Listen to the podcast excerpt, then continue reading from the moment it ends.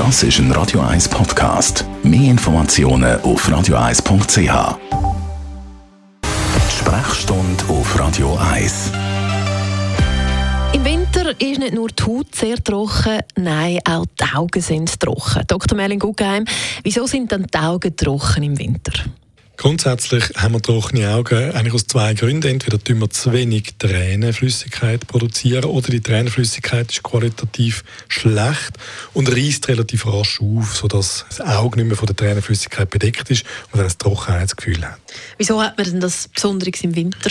Im Winter stehen wir mit der, mit der Augenoberfläche direkt im Kontakt mit der trockenen Luft, hat weniger Luftfeuchtigkeit als im Sommer und das verstärkt die Trockenheit noch ein bisschen. Dann kommt dazu, dass die meisten Räume, wo wir drin sind, die sind warm und mit trockener Luft gewärmt oder klimatisiert. Das erhöht die Trockenheit noch ein bisschen.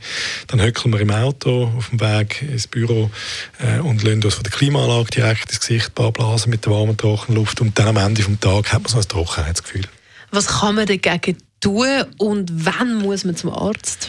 Wenn jetzt die Allgemeinmaßnahmen nicht nützen, also dass man zum Beispiel im Winter probiert, ich sage jetzt, sich dieser trockenen Luft entweder im Büro oder im Auto nicht so zu exponieren, indem man regelmäßig lüftet zum Beispiel oder vor allem, wenn man die Möglichkeit hat, einen Luftfeuchter zu installieren.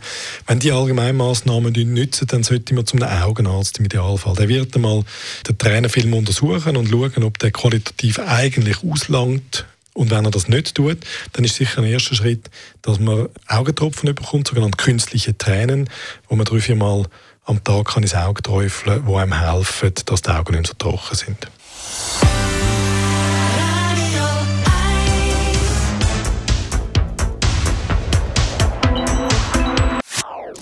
Das ist ein Radio 1 Podcast. Mehr Informationen auf radio1.ch.